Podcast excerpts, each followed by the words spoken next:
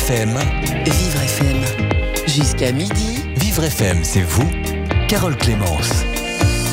Comment parler de sexisme sans être ennuyeux, sans faire fuir, en l'abordant par le biais de l'humour, comme le font euh, deux auteurs qui viennent de sortir euh, chacun une BD.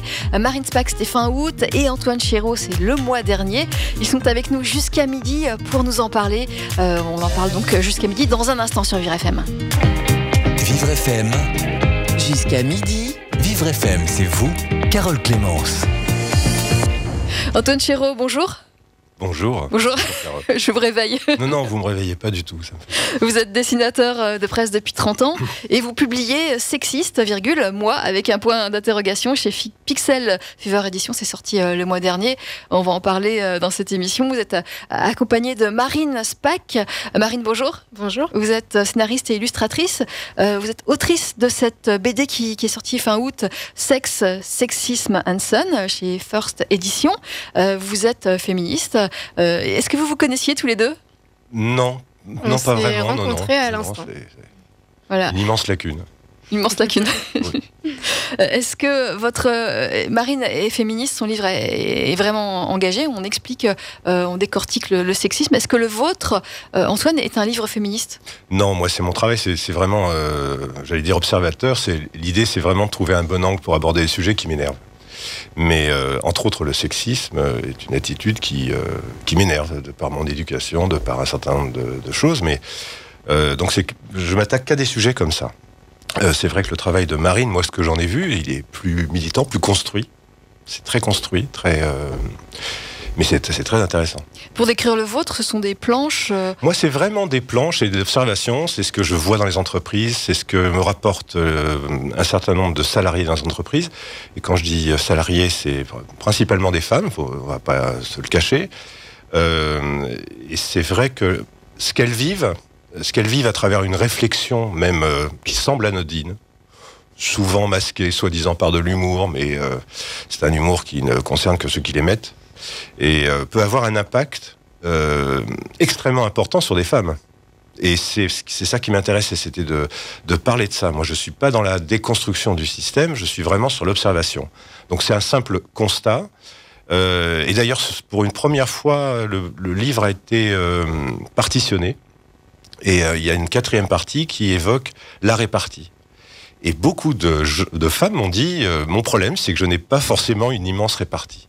Et que j'allais dire que comme toutes les agressions, il peut y avoir une phase de, stupéfaction, voire de sidération, euh, sans tomber dans des, choses absolument abominables comme le viol, mais euh, c'est vraiment, elles sont stupéfaites et elles s'en veulent en plus. C'est ça qui est tragique. C'est qu'elles s'en veulent après de ne pas avoir réagi. Oui, oui. Euh, alors, votre livre, euh, ce sont essentiellement des scènes en entreprise, en milieu professionnel, euh, hommes-femmes, des, scènes qui, qui décrivent un, sexisme contre les femmes, essentiellement. Et essentiellement. Mais ceci étant, je, ne, je n'ai pas fait l'économie non plus de ne pas évoquer le sexisme entre femmes, qui existe. Qui existe, Des propos, mais enfin, franchement, des fois, elles ne sont pas déméritantes dans ce domaine. Mm. bon, j'évoque. C'est pas, c'est pas la principale partie, mais je l'ai vu avec le, pouvoir. Le pouvoir, c'est quelque chose de très intéressant parce que justement, il peut y avoir des femmes de pouvoir qui en ont tellement bavé, soyons clairs, elles ne sont pas dans le marchepied vis-à-vis de leurs petites camarades. J'allais dire, c'est. C'est l'inverse? Oui, mais on retrouve ça aussi en médecine avec les mandarins. vous voyez, le mandarin, c'est le top dans l'hôpital et euh, le système est tellement opaque comment les gens arrivent? Il y a pas, on ne sait pas trop comment une, personne est nommée à un poste, et au fond, on n'explique pas tant que ça pourquoi? Pourquoi on a choisi cette personne-là? Et le fait qu'il y ait une femme, alors il y, a, suspicion, il y a suspicion de la part de certains hommes qui se vivent très mal, et euh, alors qu'il s'agirait simplement de regarder la compétence, mais ces femmes-là, et c'est pas la majorité, certaines n'ont pas du tout envie de au nom d'une solidarité féminine qui n'existe pas plus chez les hommes, soyons clairs, euh, n'ont pas envie forcément d'aider euh, leurs camarades à, monter dans la boîte. Oui.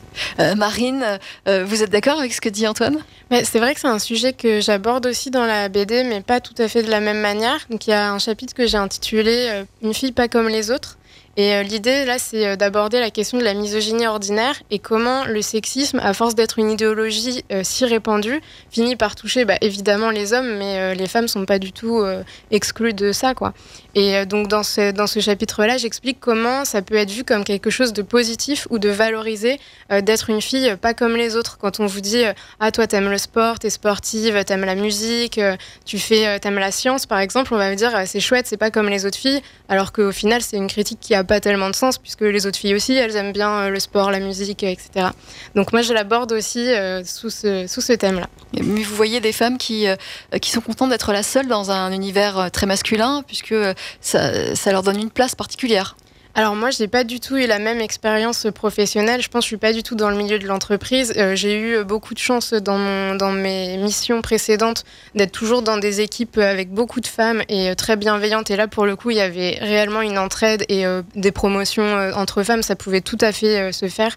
Donc c'était pas, moi, j'ai pas eu cette expérience-là. Par contre, de, dans certains milieux, je sais très bien que ça se fait. C'est pas du tout quelque chose qui me surprend, quoi.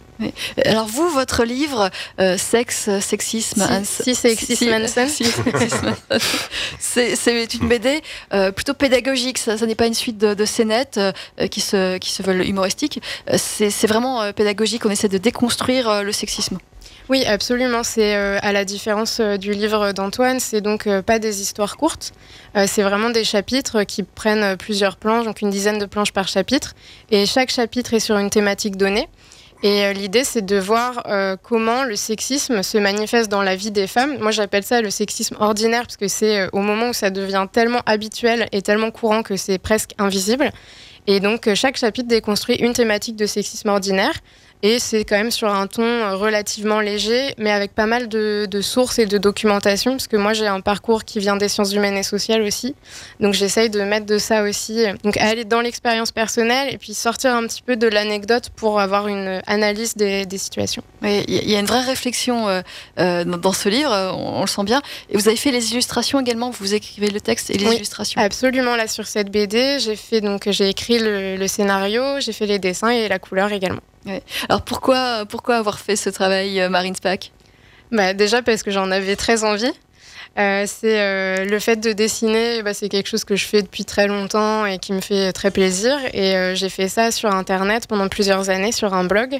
Et c'était un peu un rêve depuis là, quand même quelques années, de me dire que je pourrais concrétiser ça sous la forme d'un album de bande dessinée. Et j'ai eu la chance d'être contactée par euh, les éditions First bah, sur mon, via mon blog et ma page Facebook. Votre blog, c'est Dans mon tiroir, c'est ça? Voilà, c'est ça. Donc Dans mon tiroir, ça s'appelait comme ça. Euh, à l'origine, ça parlait pas du tout du sexisme ou du féminisme. C'était juste euh, justement tous les dessins qui traînaient dans mon tiroir et que je pouvais partager avec personne parce qu'au final, au bout d'un moment, je finissais par les jeter ou les trier. Et c'était l'envie de garder une trace de tout ça. Et c'est devenu féministe petit à petit. Oui, c'est par la force des choses, par c'est devenu petit à petit féministe. Et puis, donc, ce, blog vous a permis de, trouver un éditeur. L'auditeur est, venu euh, vous chercher et, vous éditez cette première. Euh, une éditrice. Une éditrice, ah, cette première. vous éditez cette première BD, euh, Si Sexisme Hansen, donc mm. chez First Édition. vous, Antoine, pourquoi avoir publié cette BD sur, sur le sexisme, sexiste, moi? Ben, précisément parce que c'est un sujet qui me, qui me touche. C'est ce que je vous disais tout à l'heure, moi j'aborde que des sujets qui m'énervent dans l'ensemble. Euh, c'est une réaction, c'est une manière de, d'apporter un angle, un angle particulier là-dessus, mais je suis en simple observateur. En revanche, ce qu'on me dit, c'est que les dessins, euh, comme ça, enfin one shot, vraiment un dessin unique, euh, permet à tout à chacun de, recevoir un miroir. C'est vraiment c'est un miroir que je tends. Et ce qu'on me dit souvent dans les, réflexions que j'ai sur les dessins, c'est que la personne qui a des agissements de ce type-là, sans s'en rendre compte, et encore une fois, pas, c'est pas forcément le, le violent ou la, va se sentir un petit peu ridicule il va sentir, et, et, certains dessins, ce qui m'a frappé, c'est que des gens me parlent en me disant, mais je me souviens parfaitement de ce dessin, et ça, ça les, ça les fait changer, curieusement. C'est-à-dire que vraiment, il y a un effet miroir. oui, on, tend un miroir, c'est tout.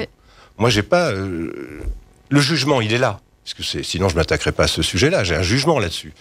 Mais euh, je pense que sans tomber dans une culpabilisation, parce que je pense que ça peut être très antiproductif, je pense qu'il y a beaucoup de campagnes sur le sexisme qui sont très, très mauvaises. Euh, je pense que c'est vraiment une c'est vraiment une éducation. Je pense que c'est vraiment un travail de fond. C'est pas un travail euh, qui peut se faire en quelques jours comme ça. Et dans les entreprises, elles en sont maintenant de plus en plus conscientes. Quand je leur explique qu'il va falloir travailler sur le long terme. Les entreprises font appel à vous Elles font très appel à moi. Euh, j'ai fait une campagne pour un grand groupe, je ne citerai pas, je ne veux pas les mettre dans l'embarras, mais euh, c'est un, un, groupe très important, mais qui fait de la télé, qui fait de la communication, qui fait de la, de la téléphonie, enfin c'est énorme. Mais également du BTP. Comment s'adresser On ne peut pas s'adresser de la même manière à des gens qui travaillent en télévision et des gens qui travaillent sur des chantiers. Et ce curieusement, c'est que les retours ont été excellents. Enfin, curieusement. En tout cas, ça a eu un, un très bel impact. Ce qui m'a fait plaisir, c'est que ça fait bouger les lignes, sans doute. Ça a une influence. Maintenant, ça fait partie d'un ensemble. Et je pense que cet ensemble-là, moi, je ne serais pas suffisant. Mais en tout cas, l'avantage du dessin de presse, c'est qu'on va vite.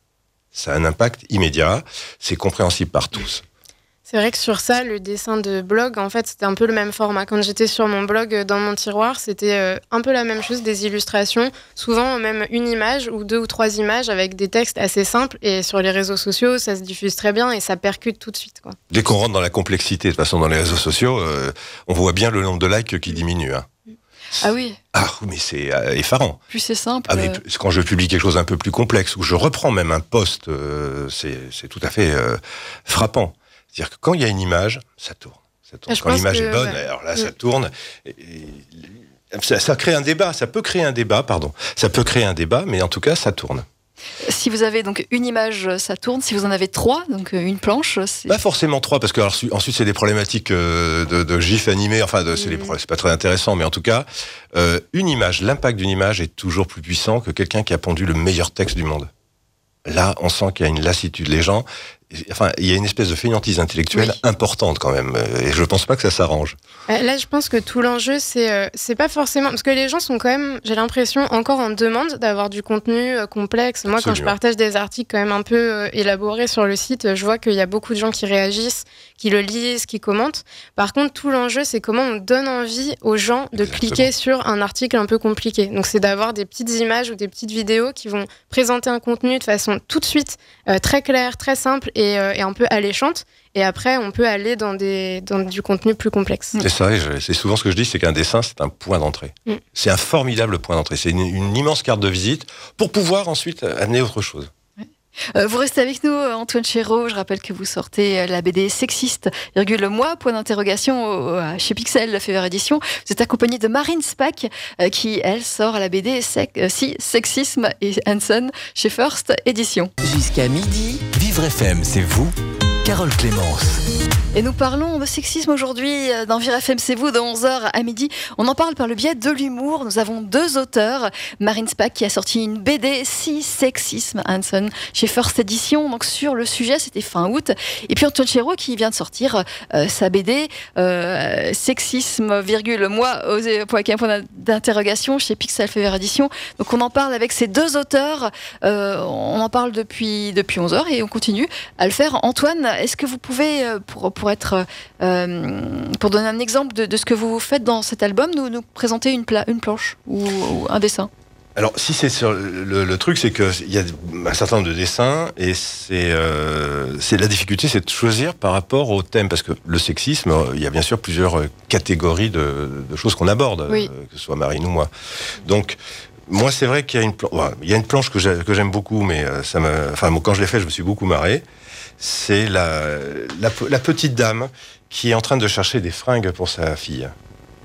Oui. Et donc elle, a, elle porte son bébé avec, sur le ventre comme ça, elle est en train de regarder du rose, parce que habituellement c'est encore ce qui se vend le plus pour les petites filles. Effectivement, oui. Et il y a une, la, la, vendeuse qui arrive, elle dit non, le rose ça ne se fait plus du tout, vous devriez prendre ça, et elle a une petite barboteuse où il y a marqué euh, hashtag MeToo. Voilà. Et avec une tenue de camouflage. Bon, moi, personnellement, ça me fait beaucoup rire. Oui. Mais c'était. Bah, maintenant, vous n'êtes pas obligé, mais moi, ça me fait beaucoup rire, ce dessin. Euh, parce que on est un petit peu aussi dans cette tendance-là. MeToo a eu une importance parce que c'était très. Euh, c'était des témoignages. D'ailleurs, ce matin encore dans l'actualité, on est en train de parler de cette euh, jeune fille, Ah enfin ben, jeune femme maintenant, mais qui était une jeune fille à Jeune l'époque, actrice, oui. euh, qui visiblement disons que le rapport avec le, le réal a profité un peu de sa position. Le réalisateur, je ne citerai pas son nom, ça a peu d'importance, mais en tout cas, il suffit d'écouter cette femme parler de d'événements qui ont maintenant, euh, je crois, 17, 17 ans, je crois. Oui.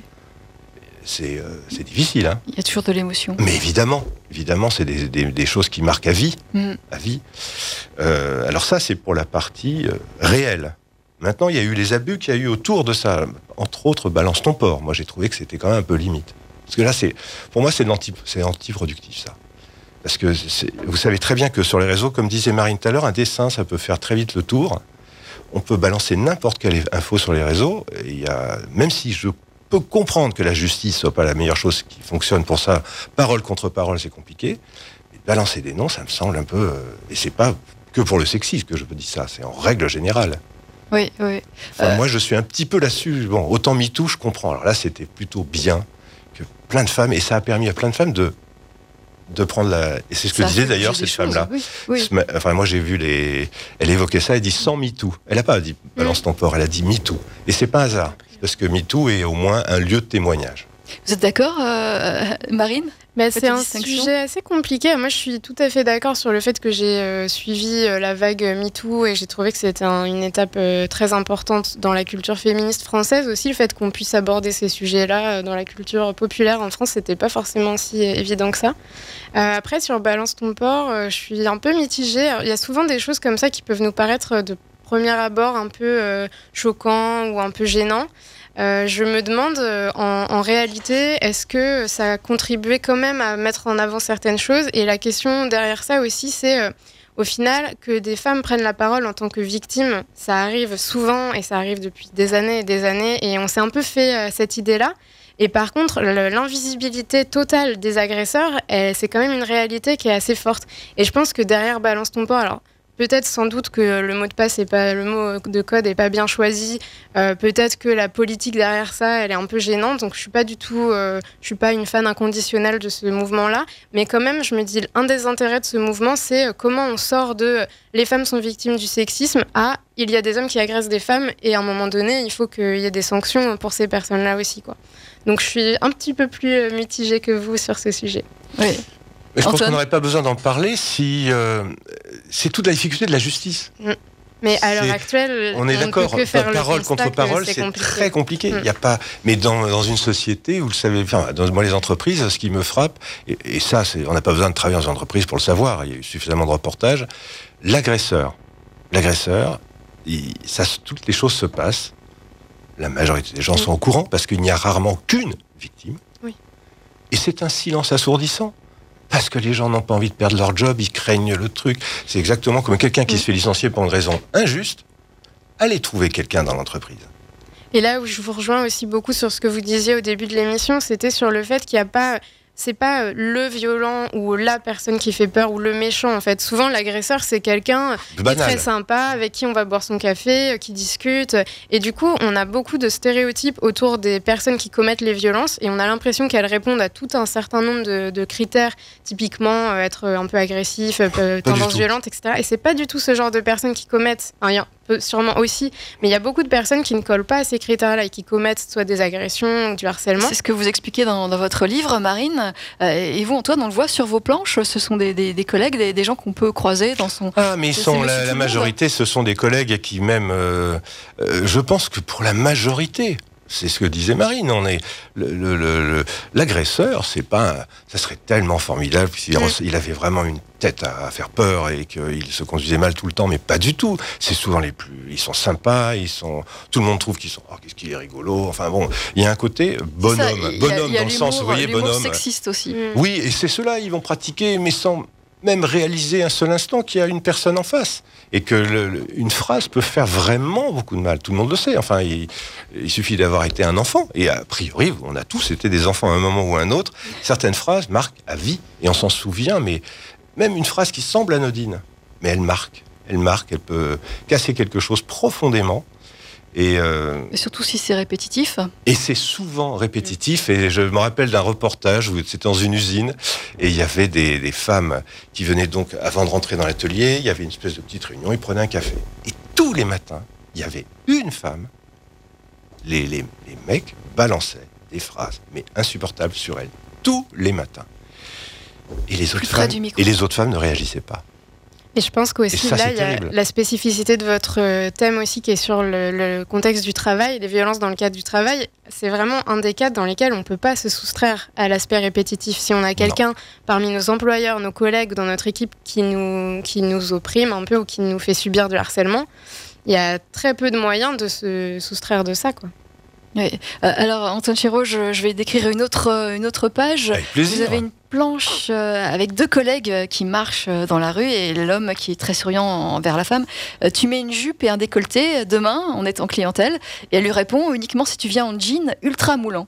Voilà, c'est Ouais, et encore, c'est une version soft. Mais euh, c'est quelque chose que vous avez entendu? en tout cas, c'est quelque chose qui se pratique.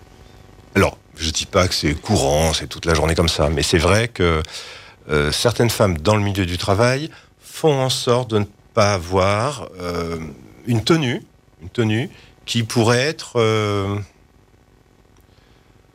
qui pourrait leur attirer des réflexions. Mais curieusement, certains rendez-vous, là, j'allais dire l'atout féminin et de préférence sexy, va, être, va vouloir être mis en œuvre.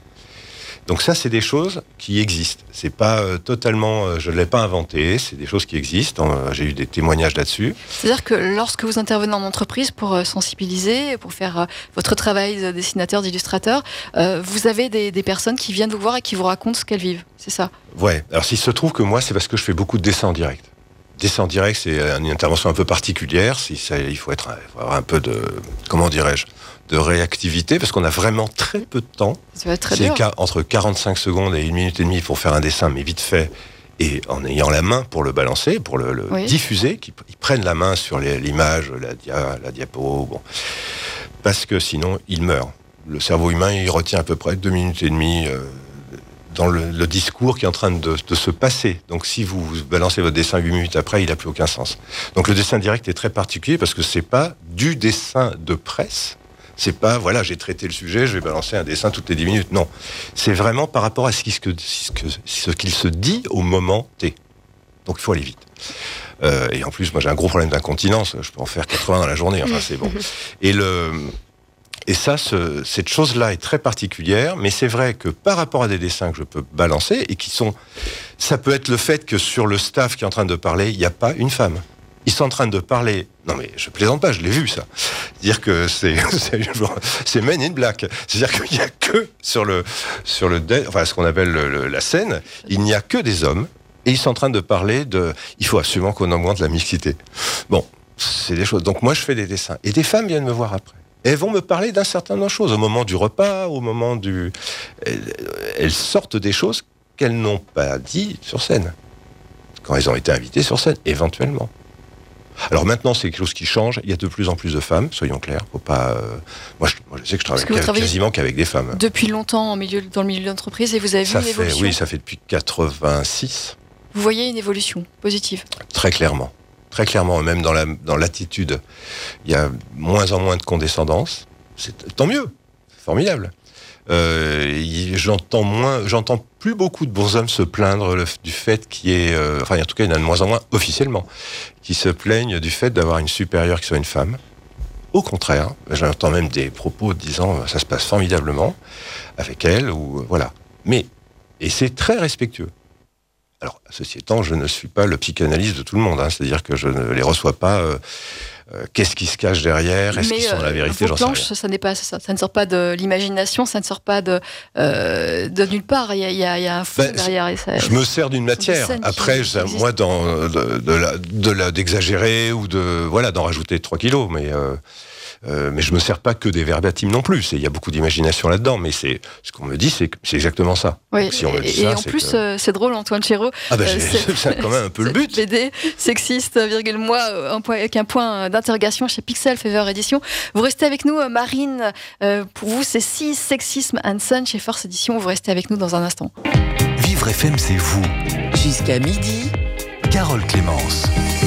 Et nous parlons de sexisme via la BD. Nous en parlons avec deux auteurs, Marine Spack avec sa BD Si Sexisme Hanson aux éditions First, et puis Antoine Chéreau euh, qui vient de, publier euh, Sexiste, euh, virgule, moi, point d'interrogation aux éditions Pixel Fever. Antoine Chéreau, vous avez vous consacrez donc cette BD à des scènes drôles, des, des planches drôles, des situations souvent en entreprise entre hommes et femmes. C'est souvent euh, bah, c'est quasiment toujours pour, pour dénoncer le sexisme contre les femmes. Il y, a, du sexisme contre les hommes aussi que vous retrouvez en entreprise? Forcément. C'est mais c'est simplement, c'est toujours pareil. C'est le, sexisme, c'est quoi? Au fond, si on, alors je n'aurais pas la prétention euh, de, Marine, parce que Marine, elle a fait des études là-dessus. Moi, c'est pas mon cas, donc je ne suis pas dans la déconstruction du système. En revanche, ce que je ressens profondément, c'est que le sexisme peut être apparenté au racisme et à l'antisémitisme. C'est les mêmes les mêmes moteurs pour moi. C'est ce que vous dites d'ailleurs dans votre livre. C'est exactement les mêmes moteurs. C'est-à-dire qu'au fond, c'est d'une certaine manière, c'est parce que quelqu'un appartient à un genre qu'on va, on va lui attribuer un certain nombre de préjugés, de trucs, mais qui sont ancestraux. Les femmes sont plus sensibles, les hommes sont, sont doivent être forts. Il y a d'ailleurs sexe faible, sexe fort. C'est pas totalement, inventé. Et tout ça euh, relève au fond d'une habitude presque, de quelque chose qui est ancré, on s'interroge pas plus là-dessus. Et c'est évidemment euh, totalement stupide. C'est les mêmes moteurs sur le racisme, le même moteur sur l'antisémitisme. C'est, enfin, pour moi, c'est. Je suis assez d'accord sur euh, le fait qu'il y ait des gros parallèles entre les différentes formes de discrimination. Donc, il y a aussi un des chapitres du livre qui s'appelle La mécanique sexiste, où là, j'essaye de décrypter un petit peu euh, comment ça marche. Et c'est un chapitre qui s'inspire d'un livre qui a été écrit par euh, Pierre Thévagnan et qui s'appelle La mécanique raciste. Donc, donc ça s'adapte vraiment de ça. là où, par contre, je mettrais quand même aussi une nuance, c'est sur le sexisme anti-homme. Euh, moi, euh, l'analyse que je fais de tout ça, c'est que c'est dans tous les cas, c'est un sexisme contre les femmes et que dans certains cas, ce sexisme contre les femmes va avoir aussi des conséquences, un peu des effets euh, secondaires sur les hommes. Mais euh, ce qui est intéressant quand on des effets collatéraux, ce qu'on décrypte un petit peu, quand on décrypte un petit peu ce type de mécanisme, on voit qu'il y a plusieurs étapes. Il y a des étapes, comme vous dites, de différenciation. On va dire les hommes sont comme ceci, les femmes sont comme cela. Mais il y a une étape qui est très importante dans les mécaniques discriminatoires, c'est la péjoration. C'est-à-dire qu'on ne va pas se contenter de séparer deux groupes. On va dire qu'il y a un groupe qui est légèrement supérieur à l'autre, ou soit plus intelligent, ou plus capable, et où on va lui donner plus de responsabilités. Et ça, malheureusement, dans le sexisme, ça se fait toujours dans un sens. Après, cette discrimination-là, elle peut aussi se traduire par euh, charger les hommes d'une responsabilité supplémentaire, euh, tous les stéréotypes de genre sur la virilité qui évidemment font du mal aux hommes autant qu'aux femmes. Mais cela dit, pour moi, c'est important quand même de garder en tête que ça reste un sexisme d'abord dirigé contre les femmes. Oui. Vous êtes d'accord, Antoine? Euh, en partie, en partie, en partie, euh, c'est parce que je pense que également dans les clichés qui peuvent affubler les hommes, il peut y avoir des choses qui sont... Et c'est très intéressant puisque maintenant on, en parle de plus en plus. Je pense par exemple l'homme est monotache. Bon, je suis pas sûr que ce soit complètement le cas, mais je pense pas non plus qu'il y a certaines femmes qui ont des qualités dont on parle maintenant et qui n'était pas le cas avant et qui ne sont pas des des qualités qu'on pourrait minorer. Enfin, vous parlez de péjoration, mais mm. euh, qui sont de, vraies qualités. Enfin, moi, je travaille beaucoup avec des femmes, donc moi, je vois bien comment elles fonctionnent. Et dans leur travail, soyons clairs, majoritairement, elles ont beaucoup plus de méthodes. Elles ont, enfin, il y a des choses qui et c'est et je, comme je le trouve majoritairement chez des femmes, je peux supposer que c'est pas totalement euh, un hasard. C'est pas que je suis tombé sur les bonnes personnes uniquement. Oui, après, il y a tout un débat sur comment ces caractéristiques, comment ces personnes se retrouvent à développer ces caractéristiques-là. Parce qu'elles ont plus à faire, elles chargent à la maison et chargent au travail. Et puis parce qu'elles sont socialisées d'une certaine façon, c'est aussi quel jeu on nous fait jouer quand on est petite, de quelle manière on s'adresse à nous, qu'est-ce que, comment on voit notre mère aussi euh, agir par rapport à notre père quand on est enfant. Donc je pense qu'il y a aussi ça à remettre dans la balance. Mais, mais, je, n'enlève pas ce que vous dites, hein. je dis simplement... Euh, L'idée, c'est quand même qu'on aille vers un mieux. Ah ben, bon, c'est quand même le truc, et je pense que euh, même si effectivement l'histoire des femmes est beaucoup moins euh, facile, c'est le moins qu'on puisse dire, euh, je pense qu'on est plutôt dans une bonne voie à part tout ce qu'on a comme problématique en ce moment sur des femmes qu'on voudrait rendre invisibles d'une certaine manière, tout en augmentant leur visibilité, paradoxalement. Mais c'est. Alors, Marine, Marine Spack, dans votre livre Si sexisme and Son, donc aux éditions First Édition, il y a pas mal de chapitres qui, qui déconstruisent le, sexisme, qui expliquent les choses. Il y en a un sur la langue française. vous expliquez que le, masculin, contrairement à ce qu'on essaie de, de, dire, n'a pas valeur de neutre. C'est-à-dire que c'est pas si on, on, parle de l'homme préhistorique, et eh ben on n'inclut pas forcément la femme préhistorique mm. dedans. Ça, euh, c'est vraiment un sujet que j'avais euh, très envie de développer, et notamment après avoir lu des études de chercheurs et de chercheuses de l'Université de Lausanne qui ont travaillé sur la question. Et euh, ce qu'ils ont fait, c'est très intéressant, c'est de voir comment les gens interprétaient les phrases avec du masculin dedans. Et donc, par exemple, ils allaient donner une phrase type Les infirmiers prenaient leur pause », et tout de suite après, ils allaient dire Une des femmes buvait du thé ».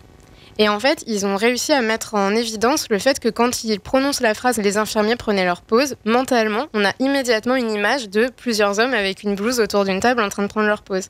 Et on ne voit pas qu'il y a peut-être des femmes dans le lot. Et après, quand on nous dit une des femmes buvait du thé, on va avoir un temps d'arrêt qui montre que ah en fait il faut que je recrée une image mentale parce que ce qu'on m'avait dit finalement c'est pas du tout ce que j'avais en tête.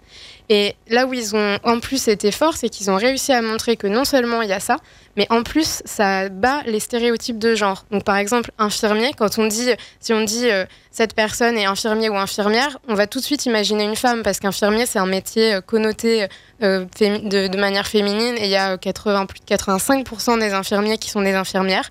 Pareil pour les caissiers, pareil pour le soin aux enfants. Et ben même dans des phrases avec ces stéréotypes-là, si on utilise le masculin, on se représente quand même des hommes. Effectivement.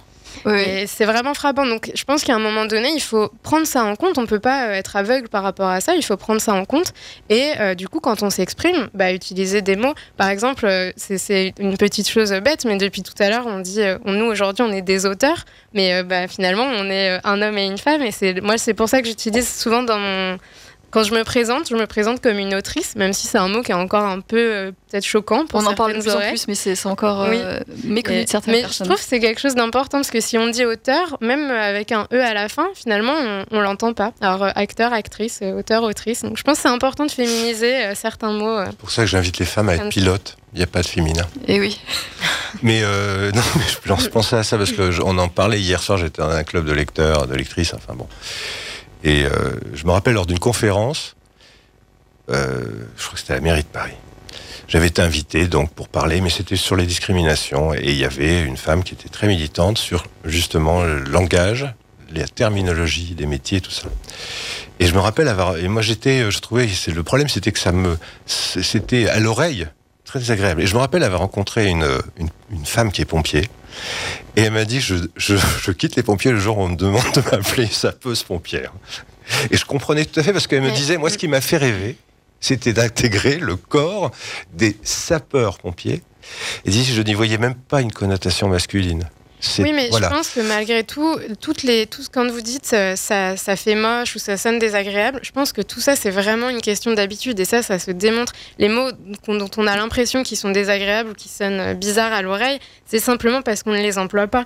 Et en fait, si on réintroduit ces mots dans la langue française, à un moment par donné. Exemple, qui, bah, qu'on entend de plus en plus. Ça commence à, ça commence à passer. Je vois par exemple le mot maîtresse. Pour dire maîtresse d'école, ça choque personne. Par contre, pour dire maîtresse de conférence, oulala, alors là, tout de suite, c'est super bizarre. Quoi.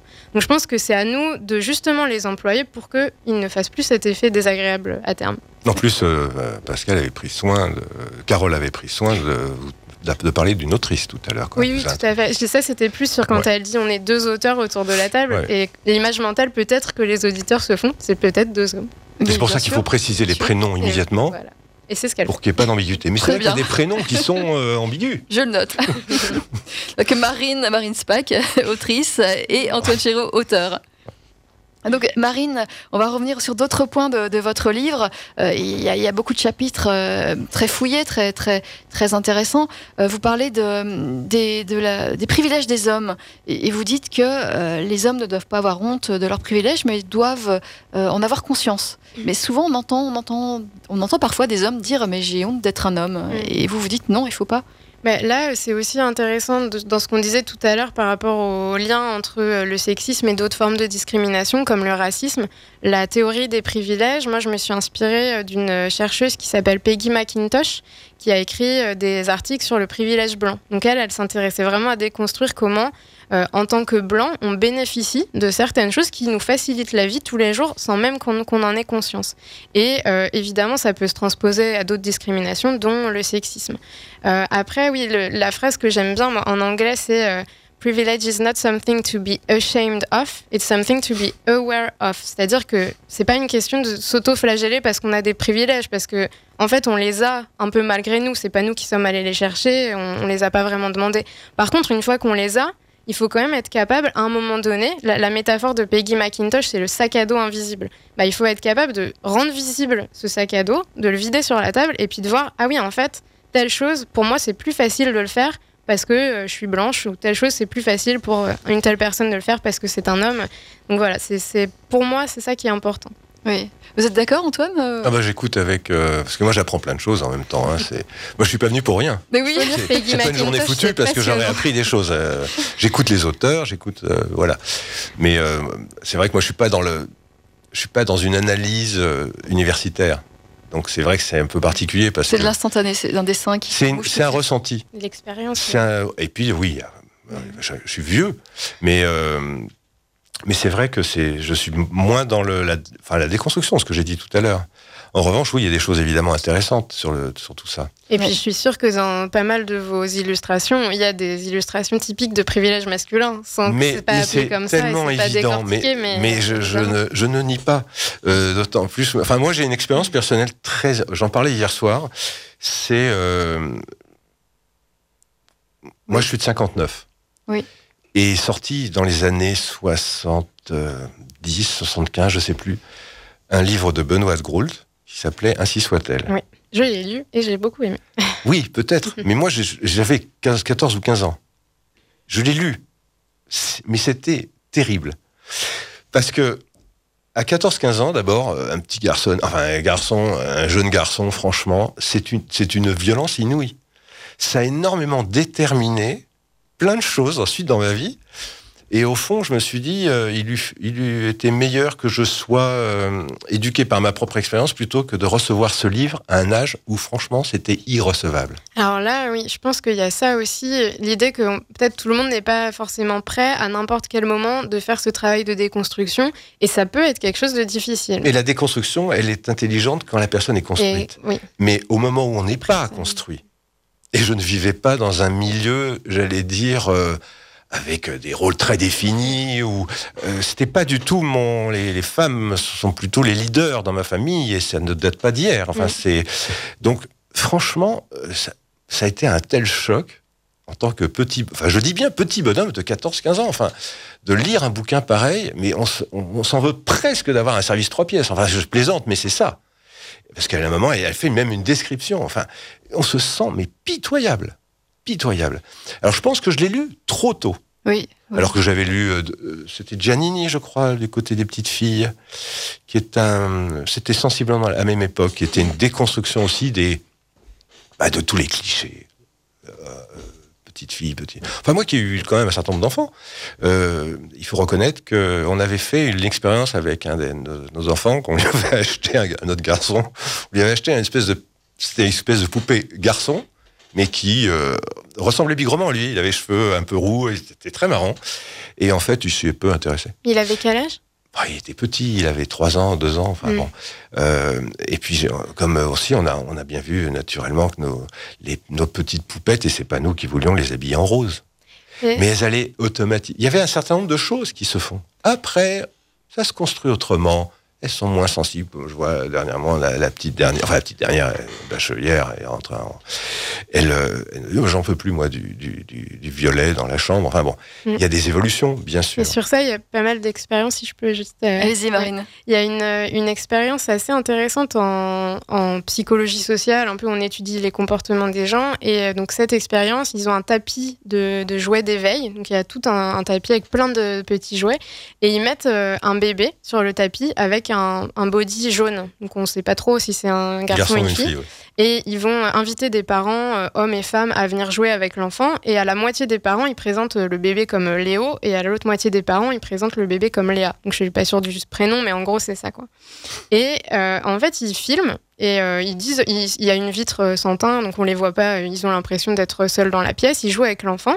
Et quand on revisionne, on se rend compte, donc sur le tapis, il y a des petits robots, des dinosaures, des cow-boys, et puis des Barbies, des poupons, et euh, ils, mettent en évidence très facilement que euh, quand on a dit que c'était Léo, ils vont jouer avec. Euh, les, parents prennent spontanément les jouets entre guillemets masculins et pour la petite fille l'autre. Et le plus intéressant, le plus fort dans cette anecdote, c'est qu'à la fin, ils interrogent les parents en leur demandant Avez-vous eu l'impression d'orienter le choix de vos jouets par rapport au, genre de, la, du, bébé? Et tous les parents répondent Mais pas du tout, moi je suis très féministe, je fais hyper attention à ça. Puis on leur montre la vidéo et là, ils tombent des nues, quoi. Et ils disent Ah oui, c'est vrai, je l'ai fait. Alors qu'ils n'en avaient pas conscience. Euh, Marine Spark, euh, vous continuez à, déconstruire justement ces, phénomènes sexistes dans votre livre, Si Sexisme Hanson, chez First Edition. Euh, vous restez avec nous, vous restez avec nous également, Antoine Chéreau, pour votre livre Sexiste, virgule, moi, au point, avec un point d'interrogation.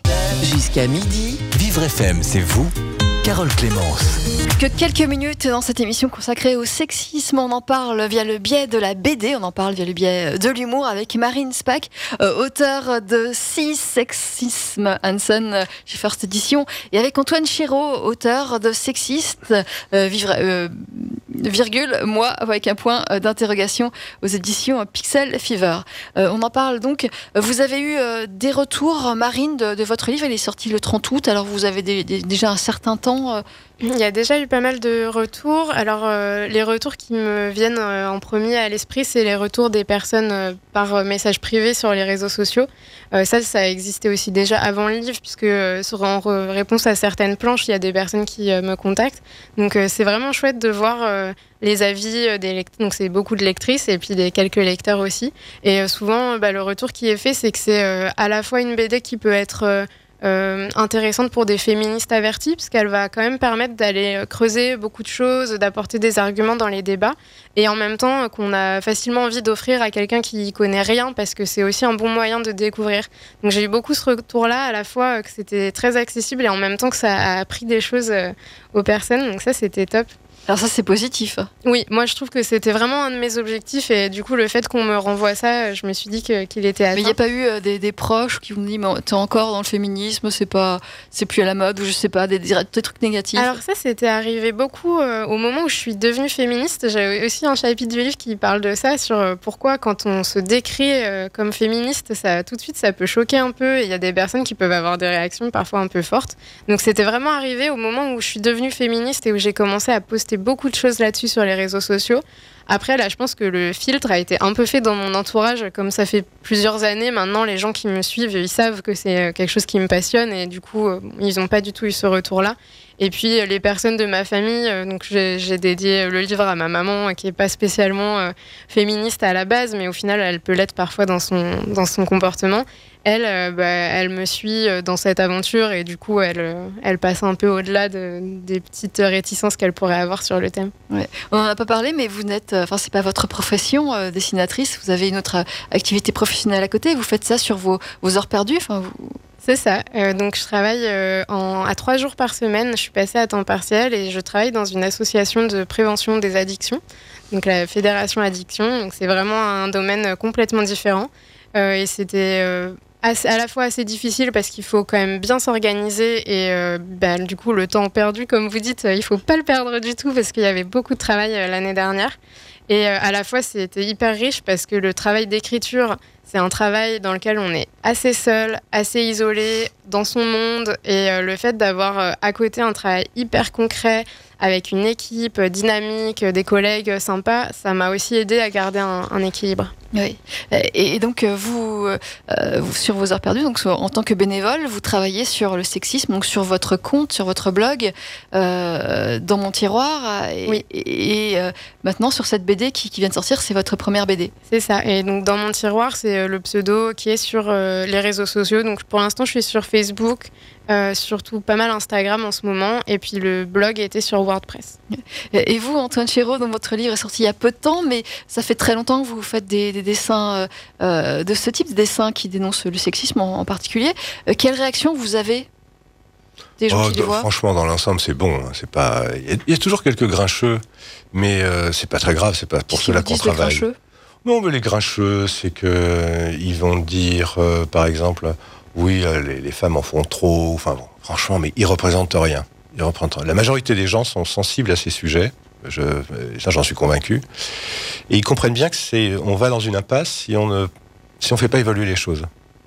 Et c'est, c'est toute l'idée, c'est d'éviter les impasses. Surtout en ce moment, je trouve que c'est encore plus important. Voilà, c'est ce que je ressens. Les retours presse sont bons. Il n'y a pas de. Maintenant, c'est compliqué parce que les chiffres de vente euh, dans un, bouquin, enfin, vous le savez, c'est mm, long et périlleux. On n'en vit pas. On peut pas. Ah ben moi, je je sais pas quoi. On n'en vit pas. C'est simplement moi, j'ai mon activité de dessinateur de presse. C'est ça qui nous fait vivre. L'activité d'édition est un peu parallèle. Elle est pas. Euh, on n'y consacre pas. J'y consacre pas moi la, toute mon année. Je, travaille énormément, mais euh, l'activité édition est particulière. Par contre, c'est le, vrai bonheur de faire des albums, c'est de, de prendre le temps, dans le peu de temps, parce que moi j'aime bien peaufiner un peu, quoi. J'aime bien, euh, euh, ça m'amuse. Rajouter des petits éléments réalistes, mm. des, de donner un peu de crédibilité. C'est pas, j'essaie de, de dessin de presse, ça peut être quelque chose d'extrêmement simple. Euh, il y a des dessinateurs comme, je sais pas moi, Pessin, ou euh, euh, il y avait Mix et Remix qui était remarquable. Il, vient de disparaître, le pauvre. Mais il est vraiment, c'est remarquable, c'est très simple. Mais j'ai la chance, sur une, un album, de pouvoir faire des images qui me plaisent plus, qui sont... plus, les bulles sont amovibles. Je peux mettre le texte en dessous. Un des bonheurs aussi de l'album, je trouve, c'est le point final, le moment où on dit là, j'ai fini ce livre, voilà. Et, ça, finalement, dans les petites illustrations, il y, a, un petit peu ça, mais là, on conclut vraiment quelque chose d'important. D'arriver, c'est ça. D'arriver au bout. Et puis surtout, euh, j'étais très content du dessin de fin, où je prends Ken et Barbie, les deux stéréotypes les plus affligeants du monde. Et où euh, je crois que c'est Barbie qui dit ah, Tu sais, Ken, j'ai réfléchi, j'aimerais bien reprendre des études. Et il lui répond euh, Mais à quoi ça va te servir avec le physique que tu as? Et ça, je trouve que tout était dit là. Oui, effectivement. Euh, Antoine euh, et, Marine, euh, votre actualité prochaine Antoine, vous sortez un prochain album Vous travaillez sur un prochain Non, pour l'instant, enfin non, il n'est pas question pour, l'instant, enfin on en fera sans doute un, mais pour l'instant c'est le sujet. C'est de trouver le sujet, parce qu'il y a plusieurs choses dans les tuyaux, et ça fait des années qu'on a toujours plein de dossiers en préparation, mais je ne sais pas encore. Et vous, Marine? Et du coup, moi, pour l'instant, je réfléchis un petit peu à ce qui pourrait se passer ensuite, mais sur la promotion de Six Sexis Manson, on a pas mal d'actualités. Euh, la semaine prochaine, j'interviens le 13 novembre à Saint-Ouen dans une causerie féministe qui est organisée par le Centre Hubertine Auclair sur la place du féminisme dans la culture populaire. Vous avez l'horaire, non? Euh, C'est en fin de journée, alors je ne vais pas dire de bêtises, ça doit être autour de 18h, mais c'est sur leur euh, site. Et j'interviens le vendredi 15 à la FNAC de Lyon. On fait une présentation avec d'autres autrices, notamment euh, celles qui ont coécrit Le féminisme pour les nuls, qui est enfin sorti aux éditions First euh, récemment. Et puis le salon du livre, la fête du, livre du Var euh, ce week-end. Tu serais aussi? Non, je ne serais pas. Mais je me suis dit, quitte à faire l'actualité, je serai au salon du Touquet, qui est un magnifique salon au Touquet, comme son nom l'indique. C'est le, j'y serai le 16 et le 17, samedi dimanche. Mm. Sinon, je vais avoir des signatures, bon, comme habitude, à Lamartine, Hérol, euh, euh, La Petite Lumière, rue Boulard, qui est magnifique. Voilà, enfin bon, je vais avoir plein de signatures et je vais, je vais mais ça n'intéressera personne. Je, serai à Lausanne et à Genève aussi. Un petit peu loin, oui. Oui, ça tout le monde s'en fout. Et venez nous voir quand c'est pas trop loin. Venez vous pouvez venir à la nage, hein, pour ceux qui sont courageux. et puis je rappelle votre éditeur Antoine Chéreau, Pixel Fever Édition, euh, sexiste virgule moi avec un point d'interrogation. Euh, c'est votre BD qui vient de sortir. Et vous, Marine Spack, euh, votre livre, c'est Si Sexisme Hanson chez First Édition. Merci à vous deux. Vivre FM, podcast.